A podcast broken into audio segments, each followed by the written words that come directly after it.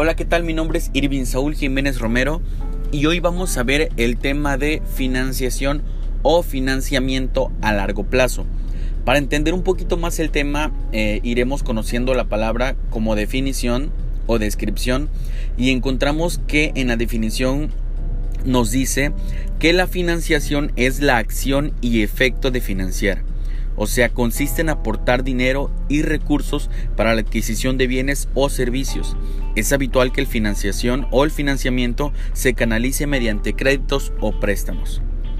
Entonces, conocemos el financiamiento como un mecanismo por medio del cual se aporta dinero o se conduce un crédito a una persona, empresa u organización para que ésta lleve a cabo un proyecto, adquiera bienes o servicios o bien cubra los gastos de una actividad u obra. O sea, en palabras más simples es adquirir dinero, que alguna persona, empresa o un banco nos dé dinero ¿Para qué? Para que nosotros como empresa podamos sacar adelante un proyecto, podamos eh, tal vez pagar salarios. Eh, para alguna actividad que nosotros tengamos la necesidad, puede ser inversiones, eh, el, válgase la redundancia, eh, nos estemos financiando alguna actividad. Pero esto es con la definición de la palabra financiamiento. Entonces encontramos que hay financiamiento a largo plazo y financiamiento a corto plazo. El día de hoy veremos el financiamiento a largo plazo.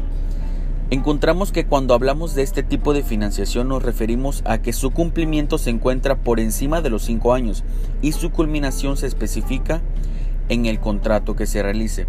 O sea, para que entre en la característica de financiamiento a largo plazo tiene que ser mayor a los 5 años. Si alguna eh, empresa o asociación me da dinero y en el contrato dice que lo tengo que pagar en 2 o 3 años, pues no entraría en esta categoría entraría en la categoría de corto plazo. Entonces, arriba de los 5 años ya estamos hablando de un financiamiento a largo plazo.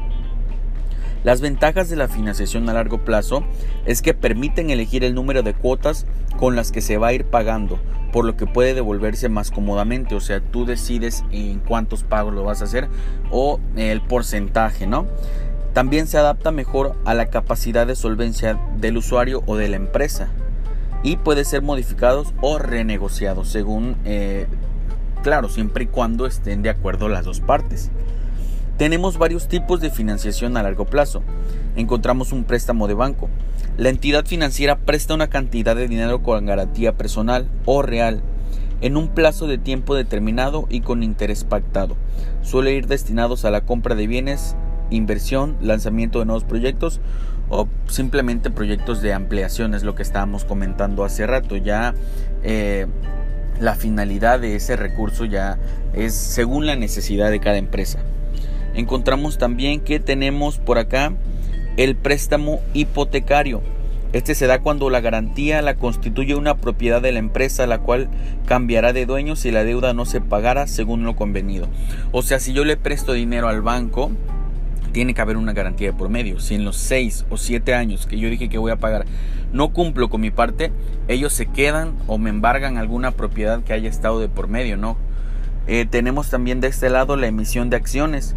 Es una forma en la que la empresa se consigue capital de trabajo o para sus planes. Los planes de crecimiento en los mercados. A cambio, otorga a los inversionistas una parte de la propiedad de sus activos. O sea, puede ser también que eh, yo puedo emitir acciones como empresa, siempre y cuando este, yo quede, ¿no? Eh, el pago de, ese préstamo que, que yo solicité. Tenemos también los bonos. También se manejan a través de los mercados de dinero, pero a diferencia de las acciones no otorgan al tenedor ninguna propiedad sobre la empresa. Más bien es una especie de préstamo que hacen los inversionistas a cambio de la tasa de interés acordada a un plazo definido. Encontramos también algo que es el arrendamiento financiero. Es cuando en lugar de comprar un activo, por ejemplo, una maquinaria se arrienda para utilizar en los procesos productivos de la empresa.